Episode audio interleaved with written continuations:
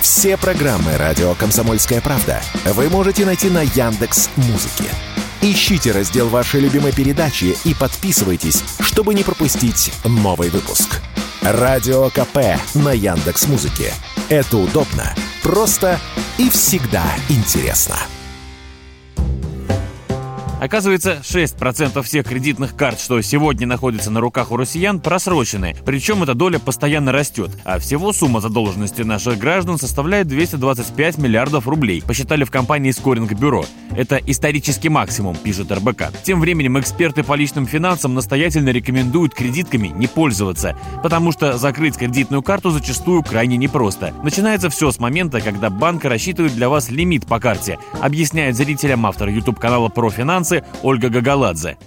Обычно, если вы предоставляете сведения о своем доходе банку, ваша кредитная карта в размере лимита будет примерно равна вашему ежемесячному доходу, а при положительной кредитной истории она может быть равна трем вашим ежемесячным доходам. Это значит, что если ты используешь весь кредитный лимит твоей кредитной карты, то ты 100% не сможешь с ней рассчитаться в ближайший месяц, если только не положишь на эту кредитку полностью всю твою заработную плату. Единственный твой вариант рассчитаться с кредиткой, которую ты спустил под ноль, это положить туда полностью всю свою заработную плату, а если у тебя положительная кредитная история, скорее всего, тебе потребуется 2-3 твоих заработных платы.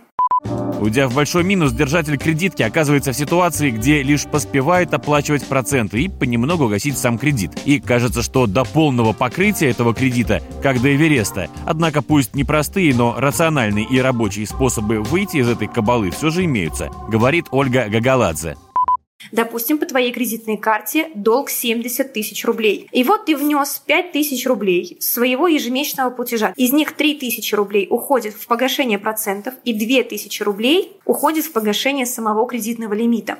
3 тысячи сразу списалось. И 2 тысячи рублей уменьшают твой долг. То есть ты должен уже не 70 тысяч, а 68 тысяч рублей. Тебе нужно пойти в банк, после внесения ежемесячного платежа и сказать, пожалуйста, сократите мой кредитный лимит с 70 тысяч до 68 тысяч. Что тебе это даст? Это тебе даст то, что ты этим вот остаточком, хвостиком, двумя тысячами рублей пользоваться не сможешь. Твой кредитный лимит станет равен твоему долгу по кредитке, и ты не сможешь ничего тратить с нее. И так нужно будет делать каждый месяц. Идти и уменьшать кредитный лимит после каждого платежа, чтобы не срываться и снова не тратить свою кредитку. Эксперты напоминают, сам бизнес вокруг кредитных карт держится как раз на тех, кто этими картами пользуется на всю катушку и каждый месяц вносит минимальный платеж. Иными словами, если бы все держатели кредиток пользовались бы ими аккуратно и грамотно, то, скорее всего, эти карты просто не выдавались бы. Василий Кондрашов, Радио КП.